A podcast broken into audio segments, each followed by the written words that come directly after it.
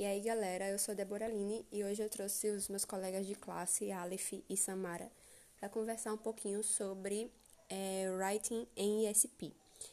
Isso é um trabalho de ACE, uma matéria no curso de Letras em Inglês lá na UFAL. Eu espero que vocês gostem do episódio. Hoje a gente vai conversar um pouquinho sobre o Writing no ESP, né? E sobre alguns conceitos que a gente aprendeu na decorrência da leitura né, do nosso material, sobre a escrita, em inúmeros âmbitos, né? tanto acadêmico quanto profissional. E aí a escrita a gente vê que aborda todos esses âmbitos né, da nossa vida. Aí eu queria que vocês falassem um pouquinho sobre os desafios que vocês encontraram na experiência de vocês, né? É, então, eu acho bem mais complicado pelo menos no meu caso, né?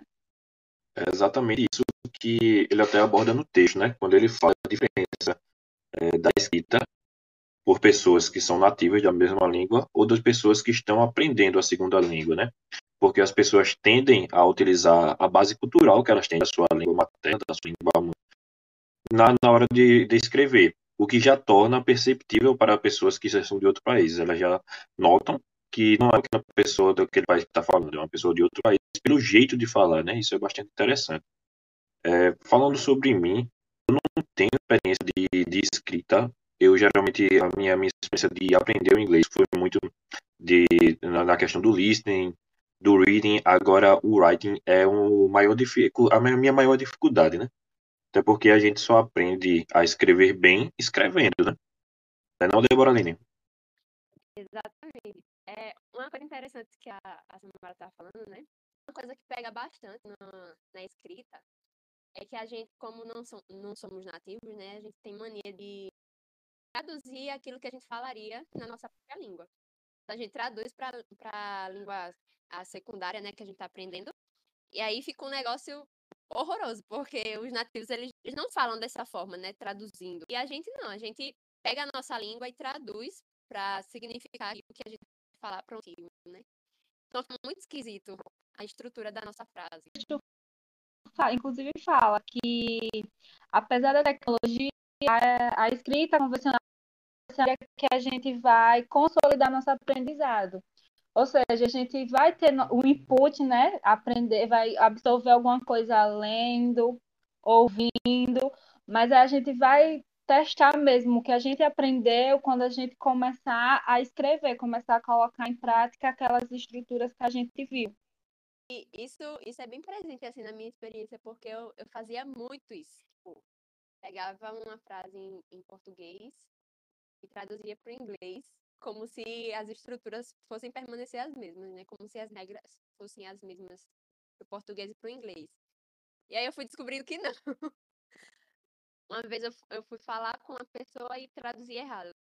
E a estrutura da frase ficou totalmente, totalmente desconexa.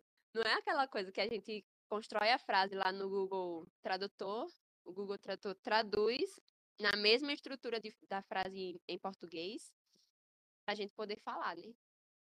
Mas não, a gente tem que saber adaptar a nossa escrita para a estrutura correta do inglês, não do português. Então, foi uma coisa bem interessante assim, na minha experiência. E aí que entra também a questão da escrita no ISP, né, no inglês para fins específicos.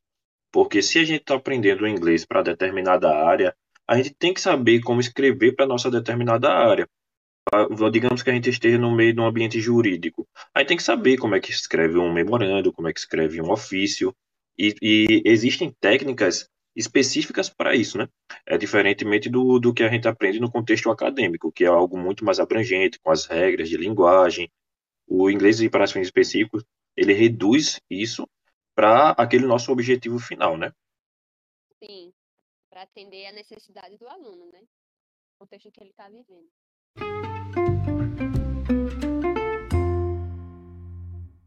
No texto também, eu achei interessante que ele vai falar que o ISP está começando a entender e a reconhecer que os alunos enfrentam dificuldades com a escrita, muitas vezes não só é, não se devem a aspectos técnicos da gramática, mas as experiências que essa pessoa teve, né? é, em ocasiões passadas. Como que elas adaptam nessa essa gramática aí. Isso. É bem interessante. Porque é, é como eu estava falando, né? As estruturas das línguas são totalmente diferentes. Então, a gente tem que adaptar é, aquilo que a gente aprende na gramática. Aí, por exemplo, a gente vê nas escolas, de forma geral, né? Muito o uso da, do aprendizado da língua apenas com gramática. A gente não tem.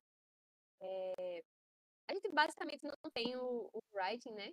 Como sendo predominante. A gente tem mais o, o listening e o reading.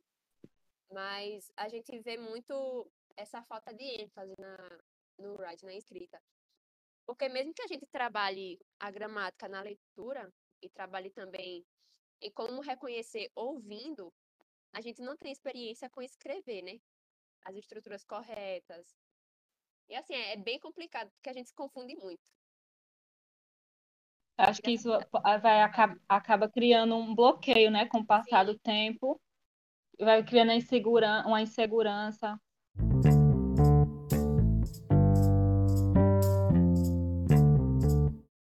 E é exatamente isso, quando a gente fala da relação entre leitura e escrita, né?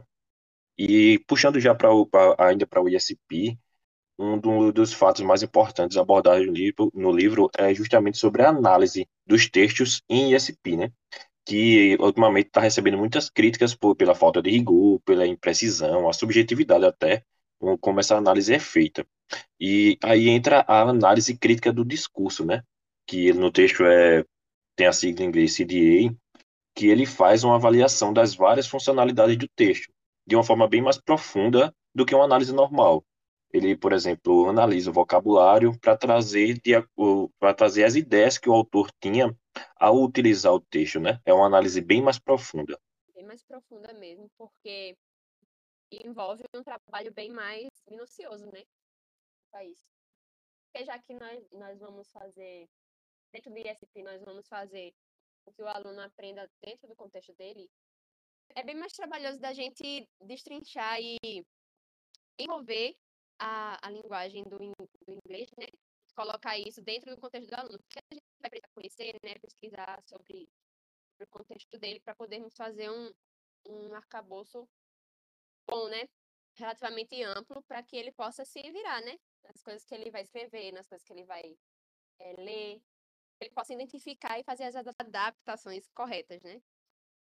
De uma forma que, que ele consiga se virar em qualquer em qualquer ambiente, dentro daquele contexto que ele vive. No caso, nas situações do cotidiano dele, né? E...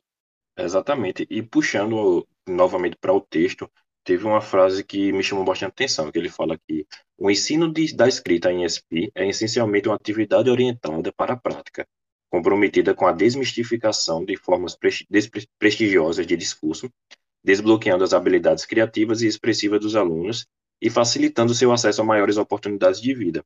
E é exatamente tudo isso que a gente está abordando agora, né? Se a gente está estudando um inglês com um determinado objetivo para uma determinada profissão, atividade que a pessoa vai desempenhar, ela tem que escrever, ela tem que ser boa em todas as habilidades, e a escrita é uma delas, a gente não pode deixar a escrita para o lado, porque às vezes você pode falar bem, pode entender bem, mas eh, tem momentos específicos durante a sua vida, da sua realidade, que você vai precisar escrever bem. E se você está é, aprendendo o inglês para o ISP, para determinada área, é, é essencial que você saiba escrever bem para aquela determinada área, né?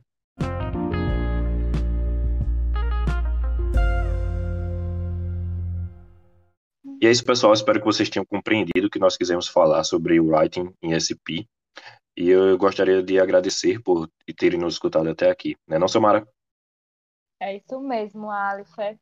Muito obrigado. É com você, Débora Aline.